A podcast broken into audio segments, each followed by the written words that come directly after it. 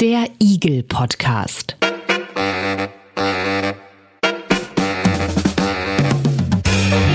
Ein Podcast rund um individuelle Gesundheitsleistungen.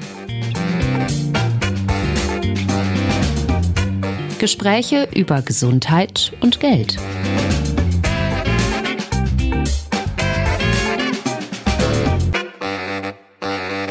Herzlich willkommen beim Eagle Podcast, dem Gesundheitspodcast des Eagle Monitors. Wir wollen wissen in diesem Podcast, was den Menschen wirklich nützt, aber wir reden auch über Geld und wir fragen, wer bezahlt eigentlich für die Gesundheit der Menschen. Ich bin Andreas Lange und bei mir im Eagle Podcast Studio ist Dr. Michaela Eickermann, Leiterin des Bereichs evidenzbasierte Medizin beim Medizinischen Dienst Bund. Hallo, Frau Eickermann. Hallo, Herr Lange. Frau Eickermann, ich habe es gerade gesagt, wir wollen wissen, was den Menschen wirklich nützt. Heute geht es um den Sinn und die Grenzen von Früherkennungsuntersuchungen. Und da denke ich mir natürlich, ja super, wenn man was früh erkennt, das muss doch eigentlich gut sein. Das ist also vielleicht zu vergleichen mit dem Auto. Wenn ich vor meinem Urlaub sehe, dass das Getriebe angeschlagen ist, dann ist das doch super, wenn ich das vorher repariere, bevor ich dann in Südfrankreich irgendwo in der Pampa liegen bleibe. Ja, wenn das so einfach wäre, müssten wir tatsächlich nicht darüber sprechen. Und das ist auch ein weit verbreiteter Irrtum, dass Früherkennung immer nützt und nichts schadet. Aber auch das muss man erstmal in geeigneten Studien überprüfen und eben feststellen, ist das denn wirklich so, dass ich Krankheiten früher erkennen kann und wenn ich sie früher erkenne und früher behandle, dass ich dann tatsächlich eine Verbesserung für den Patienten damit erzielen kann. Also da hängt noch so eine Kette hinten dran quasi von anderen Faktoren oder Fragen, die ganz wichtig sind. Ganz genau, das ist so eine ganze Kette. Wir sprechen auch immer so von der Screen Screening-Kette. Wir gucken uns an einmal die Diagnose, dann gucken wir uns an, welche Therapie resultiert denn und hilft diese frühere Therapie denn dann wirklich auch, um das Leben zum Beispiel zu verlängern oder die Lebensqualität zu verbessern?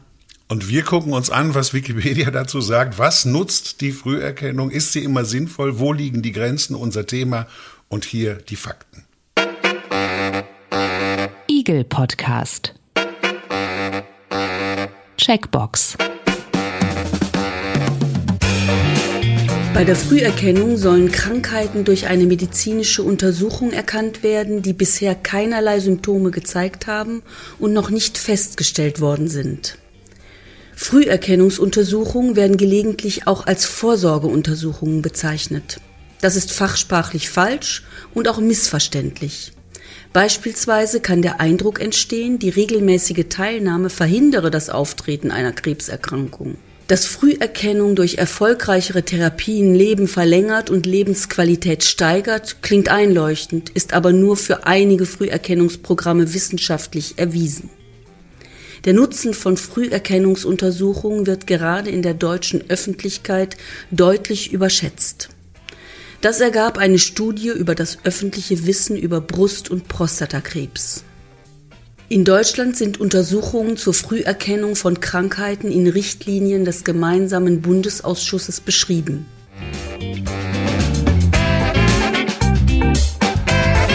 Eagle Podcast. Soweit die Fakten. Was ich rausgehört habe, Frau Eickermann, Früherkennung ist eine Untersuchung, klar. Vorsorgeuntersuchungen gibt's auch, die werden gerne angeboten bei den Ärzten, aber Vorsorgemaßnahme ist wieder was anderes. Und äh, mittlerweile blicke ich nicht mehr ganz durch. Helfen Sie mir, was ist was in dieser Geschichte? Ja, das ist auch kompliziert und es gibt da auch gewisse Schnittbereiche sozusagen. Also grundsätzlich ist ja Vorsorge alles das, was uns hilft, Krankheiten oder das Entstehen von Krankheiten zu verhindern. Und das müssen ja nicht immer alles nur ähm, diagnostische Maßnahmen sein, sondern da geht es ja auch darum, eine gesunde Lebensweise zu haben, sich viel zu bewegen, gesund zu ernähren, zum Beispiel auf Rauchen zu verzichten. All diese Dinge sind so klassische Vorsorgemaßnahmen, die man eben ergreifen kann, um nicht krank zu werden. Impfen sind auch klassische Vorsorgemaßnahmen. Und dann gibt es die Früherkennungsmaßnahmen. Ich fange erst mal so an, dann gibt es Früherkennungsuntersuchungen. Damit kann man das Auftreten einer Krankheit nicht mehr verhindern. Die ist dann schon da, aber wir können sie früher finden, früher erkennen. Aber mit Vorsorge, mit Sorge hat das gar nichts zu tun. Es geht ja erstmal nur dann um das Sehen, um das Erkennen, um das Finden. Bei vielen Früherkennungsmaßnahmen geht es nur um das früher finden. Und jetzt wird es noch komplizierter, weil es gibt auch Früherkennungsmaßnahmen, die auch als Vorsorge dienen. Und zwar kennt ja wahrscheinlich jeder oder die meisten kennen die Früherkennung auf Darmkrebs oder die Früherkennung auf ein Cervixkarzinom, also auf einen Gebärmutterhalskrebs. Und ähm, das sind solche Früherkennungsuntersuchungen, mit denen man durchaus bösartige Tumoren finden kann. Aber das sind solche Untersuchungen, bei denen es auch möglich ist, Vorstufen von Krebserkrankungen zu finden. Also Zellen oder ähm, bestimmte Strukturen, Polypen, die noch nicht entartet sind, die aber eine große Wahrscheinlichkeit haben, dass sie in den nächsten Jahren zu Krebs sich entwickeln würden. Und dann kann man diese Zellen oder diese Strukturen abtragen. Das ist dann noch kein Krebs und darum, weil es eben noch eine Struktur ist, die noch nicht Krebs ist, die aber Krebs höchstwahrscheinlich werden wird, ist das eben auch eine Vorsorgemaßnahme. Aber das ist dann so beides. Ne? Das, das, ist beides. Man macht die Darmspiegelung, mhm, genau, genau, Man kann da schon einen bösartigen Darmtumor finden. Man kann aber auch vielleicht Polypen finden, von dem man eben dann denkt, okay, die müssen wir jetzt abtragen, damit die nicht entarten. Also so eine Kombination. Das gibt's auch. Also wir haben jetzt zwei Früherkennungsuntersuchungen, die auch gleichermaßen Vorsorgeuntersuchungen sind, schon ähm, erwähnt. Sie haben sie erwähnt. Welche, welche Untersuchungen gibt es noch, die da wichtig sind oder das sind die häufigsten Früherkennungsuntersuchungen? Also es gibt ja eine ganze Reihe, was wir im Bereich Früherkennung und Vorsorge machen. Also wenn wir einfach mal schauen, äh, welche Untersuchungen werden denn zum Beispiel auch von der gesetzlichen Krankenkasse übernommen, dann haben wir ja einmal die Gesundheitsuntersuchung, den Gesundheitscheck-up, wo ja nicht nur geschaut wird, liegt bei Ihnen zum Beispiel schon ein Diabetes vor oder eine Nierenerkrankung, sondern es wird ja auch nach Risikofaktoren geschaut. Also haben Sie irgendetwas, was Ihr Risiko erhöht, zum Beispiel mal eine Herzerkrankung zu bekommen oder so so. Also auch das ist wieder so eine, so eine Kombination aus beidem. Wir schauen einmal, liegen schon Krankheiten vor, auf der anderen Seite gucken wir, gibt es denn Risiken, die vorliegen und die wir noch angehen können, bevor die Krankheiten entstehen. Dann haben wir das riesige Feld, wir haben es gerade schon angesprochen, der Krebsfrüherkennungsuntersuchung. Da haben wir jetzt ja nur zwei genannt, aber es gibt ja noch eine ganze Reihe weitere.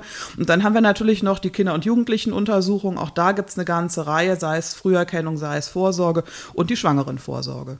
Ja, und das ist aber doch teilweise so, dass sie eben übernommen werden, zum Beispiel dieser Check-up zu dem man regelmäßig gehen kann, das, äh, das wird auch von den Krankenkassen bezahlt. Aber es gibt andere, die auch als Igel angeboten werden. Genau, also das, was ich eben aufgezählt habe, aus diesen Bereichen wird ganz, ganz viel von den gesetzlichen Krankenkassen bezahlt. Und ähm, dann gibt's aber darüber hinaus noch Angebote, die in den Praxen gemacht werden, die das ergänzen sollen oder die auch völlig losgelöst von diesen jetzt eben genannten Untersuchungen gemacht werden und die dann als Igel als Selbstzahlerleistung angeboten werden. Ganz genau. Das erklären Sie mir mal. Weil es doch eigentlich sinnvoll ist. Naja, eben. Ich habe ja ganz, ganz, ganz zu Beginn, Sie erinnern sich gesagt, naja, nee, so einfach ist das nicht. Nicht alles früher erkennen und nicht alles vorsorgen hat immer einen Sie haben gesagt, man muss Nutzen. die ganze Screening-Kette Genau, und ich habe vor allen Dingen gesagt, man muss das in Studien zeigen.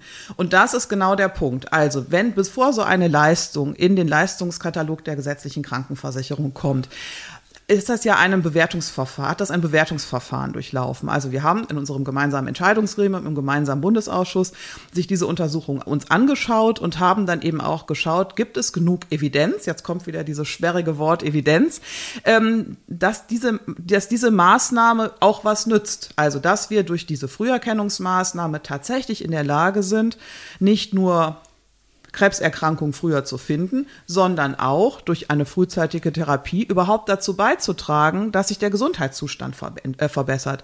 Denn sie haben ja nichts davon, wenn wir eine, einen, einen Krebs früher finden, aber wir durch die frühere Behandlung nicht ihr Leben verlängern oder ihre Lebensqualität verlängern. Dann haben sie nur möglicherweise ähm, die ganze Sache etwas vorverlagert oder leben mehr Jahre irgendwie unruhig. Aber das ist, ist ja nicht unser Ziel. Unser Ziel ist es ja immer, ähm, dann früh einzugreifen und wirklich zu verhindern, dass man schwerere Stadien bekommt und damit eben, ähm, wenn man dann früher behandelt, eine Chance hat, Gesundheit zu verbessern, Überleben zu verlängern und eben Lebensqualität. Sie haben gesagt, bei vielen Untersuchungen fehlt genau diese Evidenz, also dieser wissenschaftliche Nachweis, dass es lebensverlängernd ist.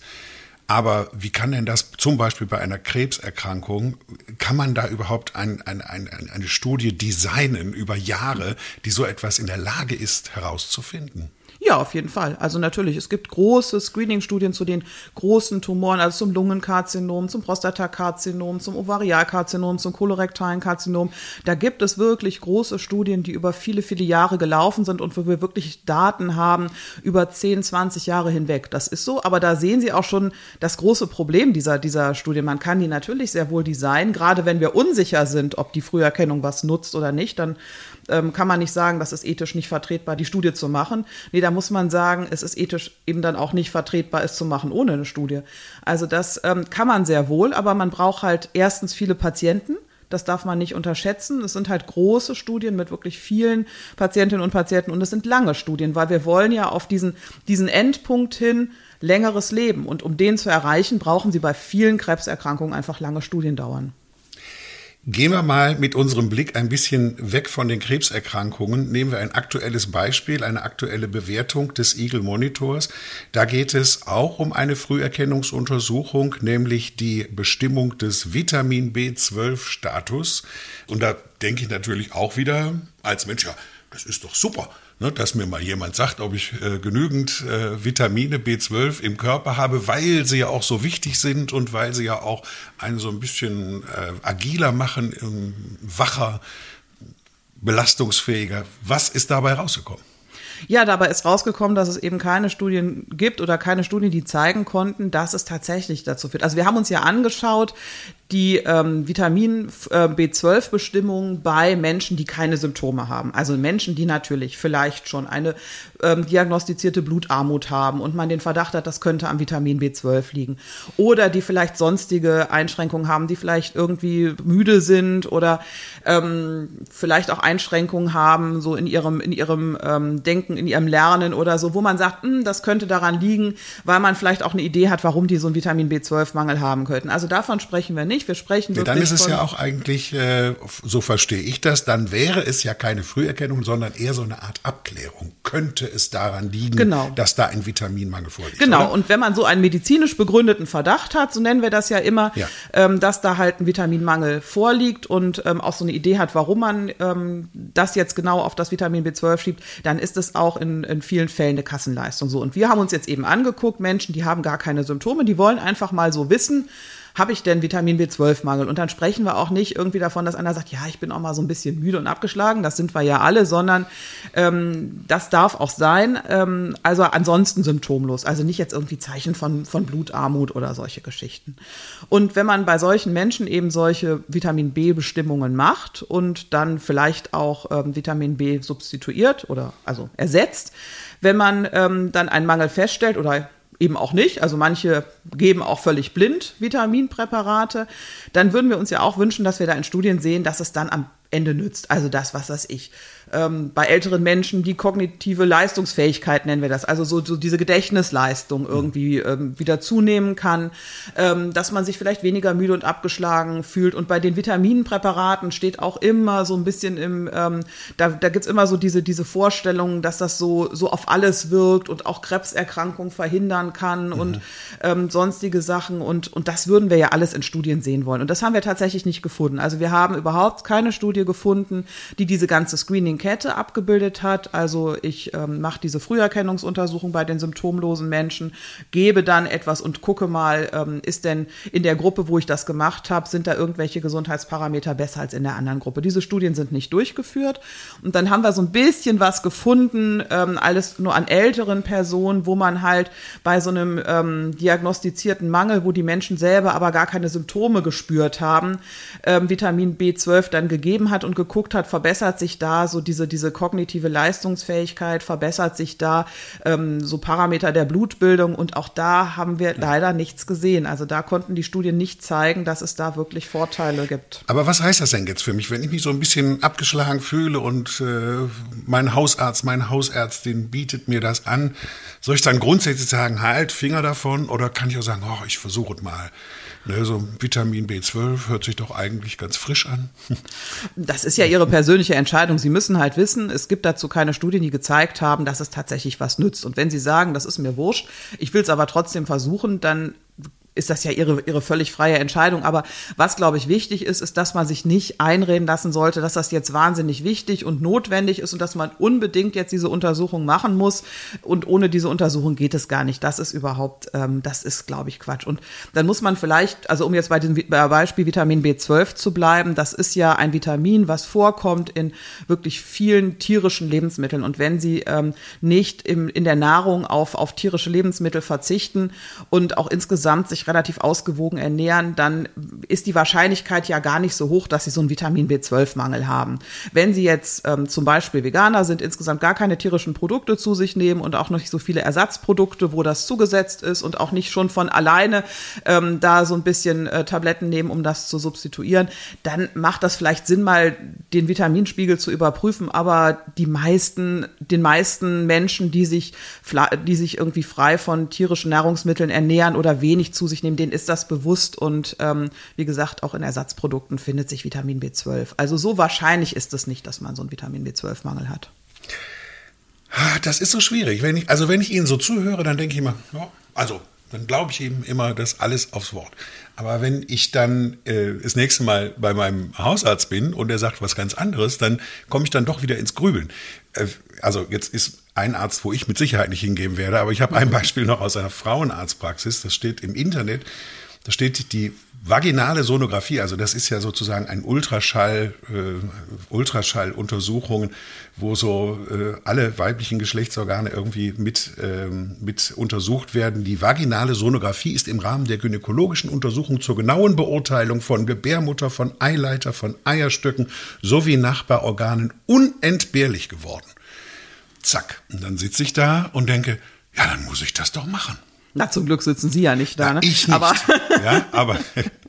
Nein, ja, das ist ja auch, das ist ja immer so dieses Werbeversprechen. Das sehen wir ja bei allen Angeboten oder bei ganz vielen Igel-Angeboten, dass im Grunde immer so suggeriert wird, dass das ist ganz wichtig, damit man ähm, gut medizinisch versorgt ist. Und ich, ich glaube, das ist ein ganz wichtiger Punkt, den sich alle nochmal klar machen müssen dass man eigentlich mit dem, was die gesetzliche Krankenversicherung anbietet, eine gute medizinische Versorgung hat und dass Igel eben nicht dringlich und dringend notwendig sind. Das, das ist einfach nicht so. Es gibt bestimmte Angebote und dann kann man sich darüber informieren lassen, was ist denn ähm, der Nutzen oder der, der potenzielle Nutzen, der da erwartet wird, was ist der potenzielle Schaden, der erwartet wird. Gibt es eigentlich Studiendaten dazu? Wie hat sich das in den Studien denn eigentlich gezeigt? Und dann kann man so eine Entscheidung treffen. Aber so dieses, diese, diese, diese, diese Angstmacherei, gerade bei den, bei den Früherkennungsuntersuchungen, gerade bei den Krebsfrüherkennungsuntersuchungen, Erkennungsuntersuchung. Wenn sie das nicht machen lassen, dann sind sie selber schuld, dass sie eine Krebserkrankung bekommen. Das ist wirklich absolut unlauter, das geht nicht und das ist schlichtweg auch einfach medizinisch falsch. Also das, das ist, ähm, das ist tatsächlich ähm, finde ich auch, auch kein, kein schöne, keine schöne Werbestrategie sozusagen mit der Angst zu werben. Und ähm, gerade der Ultraschall der Ovarien, wir hatten das ja schon in einer von den vorherigen Folgen, das ist ja wirklich immer so ein beliebtes Beispiel. Dazu gibt es gute und große Studien und da hat sich eben dieser Nutzen leider nicht gezeigt. Natürlich wäre das total wünschenswert. Ähm, das ist halt so, das ist so eine Erkrankung, das, das macht Spätsymptome, häufig schon, wenn es, wenn es fortgeschritten ist. Und das ist natürlich den Gedanken, dass man, dass man denkt, durch Früherkennung kann man da was verbessern, der ist ja total nachvollziehbar. Aber da haben wir wirklich große, gut gemachte Studien Studien und das hat sich halt eben einfach nicht gezeigt. Im Gegenteil, es hat sich gezeigt, es kann Schaden haben durch die nachfolgenden ähm, Maßnahmen, die dann getroffen werden, halt insbesondere Komplikationen bei der Operation. Wenn Sie den Schaden ansprechen, was sind denn bei diesen Früherkennungsuntersuchungen, was sind denn so die größten Risiken? Also Sie haben gerade gesagt, Operation, das ist eine Geschichte, dass dann wahrscheinlich Gewebeproben entnommen werden oder so, stelle ich mir vor, um das dann abzuklären. Was sind denn die größten Risiken? Genau, wir unterscheiden immer zwischen den direkten und den indirekten Schäden. Also einmal kann natürlich jede Untersuchung oder jede Maßnahme auch direkt einen Schaden verursachen. Wenn es jetzt so eine Blutabnahme ist, ist das jetzt nicht so riesig, außer einem blauen Fleck wird da direkt kein großer Schaden entstehen. Wenn Sie jetzt aber überlegen, na ja, so eine Darmspiegelung, wo man dann halt mit so einem, ähm, mit so einem Gerät in den Darm geht, da wird man dann ja auch entsprechend drüber aufgeklärt, da kann man natürlich auch mal Verletzungen hervorrufen. So, das ist was. Aber die ist ja sinnvoll. Also die ja, ist die ja, ist sinnvoll, genau, aber das ist ja auch genau in diesem diese Nutzen-Schaden-Abwägung eingeflossen. Also obwohl es dieses Risiko gibt, dass man da Verletzungen haben kann, überwiegt ganz klar der Nutzen. Also das gibt es auch. Also nicht nur, weil etwas schadet, muss man direkt einen Haken dran machen. Wenn der Nutzen so viel größer ist als dieser potenzielle Schaden und dieser Schaden vielleicht auch ähm, die Häufigkeit nicht so groß ist, dann, dann kann auch eine, eine Untersuchungsmethode, von der wir wissen, uh, die kann auch einen Schaden auslösen, kann durchaus sinnvoll sein, weil der Nutzen halt so viel größer ist. Und das ist im Fall ähm, Darmkrebsfrüherkennung so. Also genau, sind, also das, das sind, die direkten, direkten Schäden. Schäden mhm. Genau. Und indirekt heißt dann was? Na, indirekte ist alles das, was sich dann quasi daraus noch, ähm, noch ergibt. Das sind zum einen einmal so falsche Diagnosen, also falsch positive Diagnosen. Das heißt, ähm, es wird fälschlicherweise bei Ihnen eine Diagnose gestellt. Sie sind die ganze Zeit unruhig und erst in der Abklärungsuntersuchung, die vielleicht auch invasiv war, stellt sich raus, nee, war ein Fehlalarm, ist doch nichts. Also das so. ist dann eher so die psychische Belastung, dass ich denke, oh je, oh je, möglicherweise genau. habe ich eine Krankheit, im schlimmsten Fall Krebs und dann stellt sich raus, das stimmt gar nicht. Genau, das ist die psychische Belastung, aber dann kommt natürlich auch wieder zum Tragen, es wird dann ja weiter abgeklärt und es wird dann weiter abgeklärt, eventuell auch mit invasiveren Methoden, die dann wieder andere ähm, Nebenwirkungen oder andere Komplikationen viel besser haben ähm, können. Und das kann dann schon auch wieder so ein nicht nur psychischen, sondern auch tatsächlich körperlichen Schaden natürlich verursachen. Gleichzeitig haben wir auch die falsch negativen ähm, Befunde. Also das heißt, sie haben eigentlich eine zum Beispiel Krebserkrankung, aber dieser Test hat das jetzt nicht gezeigt.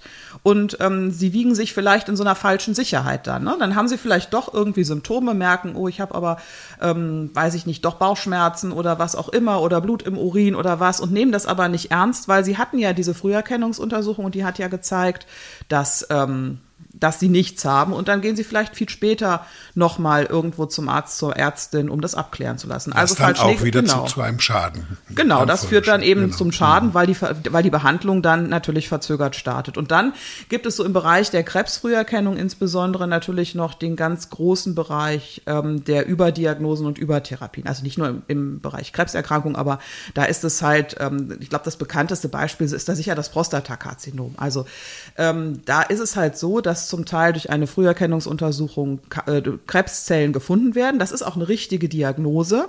Aber dadurch, dass das zum Beispiel ein ganz langsam wachsender Tumor ist, ähm, etc., kann es sein, dass sie davon nie etwas gemerkt hätten. Sie hätten nie Symptome bekommen, sie hätten nie irgendwelche gesundheitlichen Einschränkungen durch diesen Tumor bekommen. Und ähm, das ist ja irgendwas, was immer ganz unerfreulich ist, immer dann, wenn man dann halt sich einer Behandlung unterzieht, ähm, die auch vielleicht wieder invasiv ist und ähm, wo man sagt, okay, oder wo man dann ähm, die Gefahr läuft, dass dieser Tumor nie Probleme gemacht hätte. Sie wären irgendwann ganz glücklich an irgendwas komplett anderem gestorben. Dieser Tumor hätte nie was gemacht. Das ist auch immer ein, eine, eine ähm, ja, Komplikation oder eine Nebenwirkung von Früherkennungsuntersuchungen, die wir nicht so gerne haben. Und ähm, ja, das ist beim Prostatakarzinom, das ist sicherlich. Aber wahrscheinlich doch auch eine, ein, ein indirekter Schaden, so um in, in dem Wording da zu bleiben, ein indirekter, der nicht zu vermeiden ist. Also ähm, in dem Moment, wo ich jetzt beispielsweise ein Prostatakarzinom entdecke, kann ich das doch gar nicht wissen, ob mir das irgendwie mal zu schaffen machen wird oder ob ich vorher an irgendeiner anderen Krankheit friedlich einschlafe oder sterbe, oder? Ja, genau, weil wir alle natürlich nicht unsere persönliche Kristallkugel haben und auch die Ärztinnen und Ärzte, die nicht für ihre Patienten Ach, haben. Sie haben das auch nicht? Nee, ich wir hab haben das tatsächlich auch alle nicht. Nee, genau, das ist eben der Punkt, aber man kann natürlich ähm, abschätzen, wie häufig das ist durch die Daten aus Studien. Und dann sind wir jetzt wieder schon wieder der Bumerang zurück bei den Studien.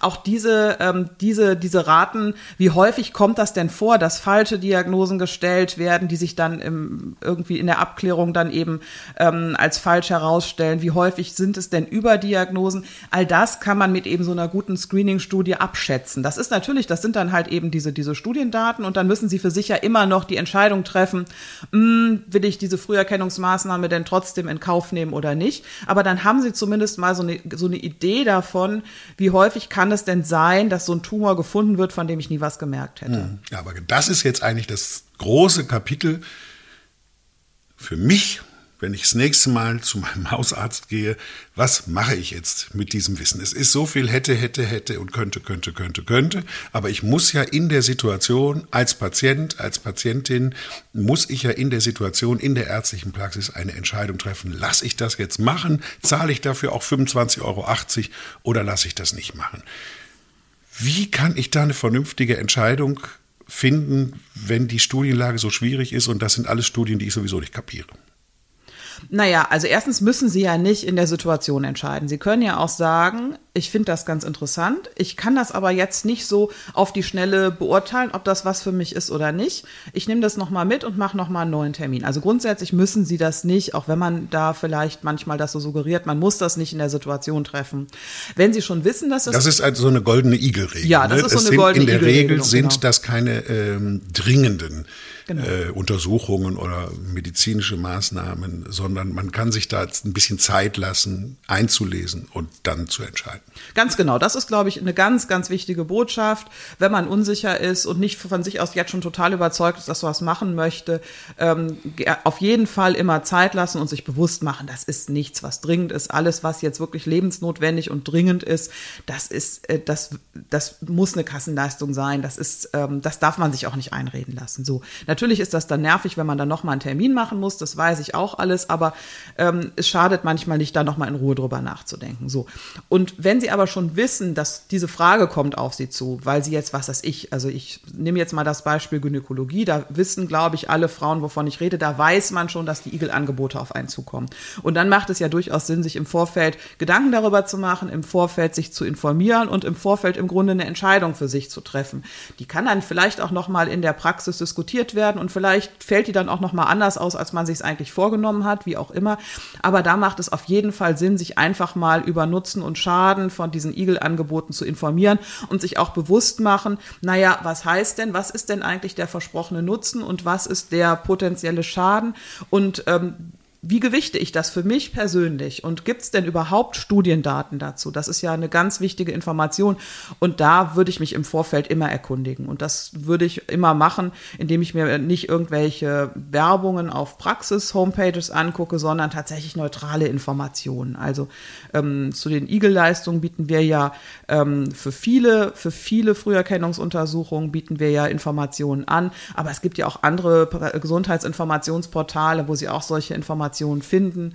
Aber wenn Sie sagen Gesundheitsportale, dann heißt es schon, ich muss, wenn so eine größere Sache ansteht, ne, bei äh, den Frauen ist es die Frauenarztpraxis, bei den Männern jetzt beispielsweise der PSA-Test, der immer sehr, sehr häufig und sehr gerne angeboten wird.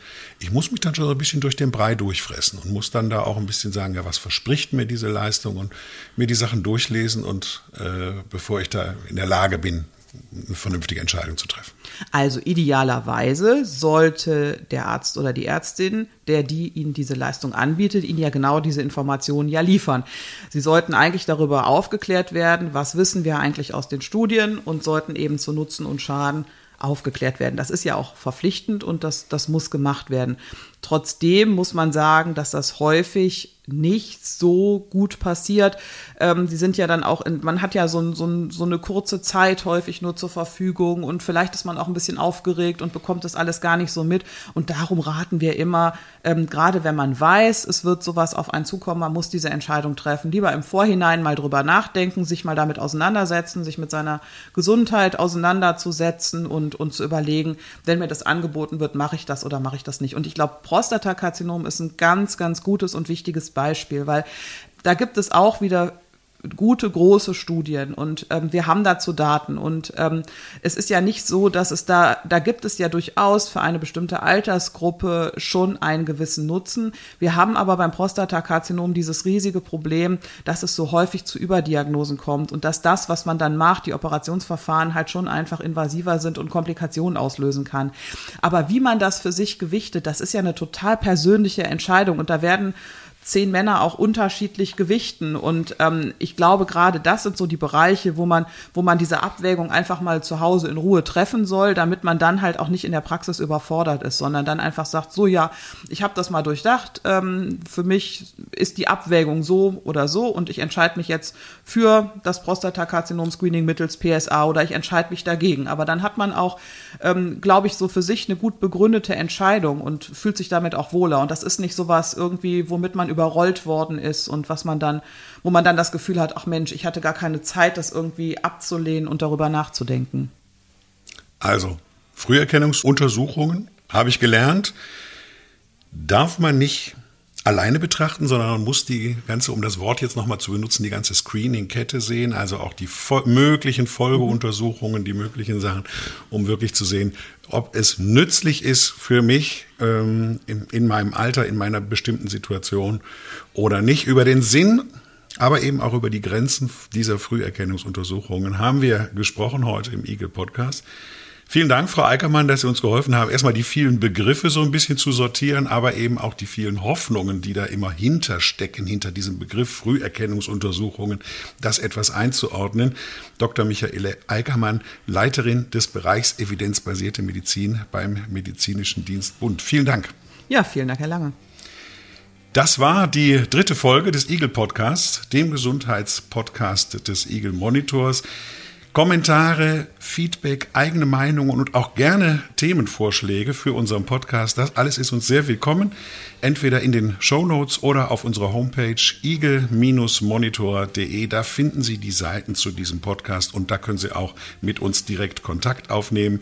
Nächsten Monat, da sitzen wir wieder hier im Eagle Podcast Studio, zeichnen diesmal den Weg nach, was heute auch schon angeklungen ist, den eine medizinische Leistung gehen muss, bevor sie dann nach vielen, vielen Prüfungen und Diskussionen eine Kassenleistung wird. Bis dahin, vielen Dank für Ihr Interesse. Ich bin Andreas Lange. Dankeschön fürs Zuhören.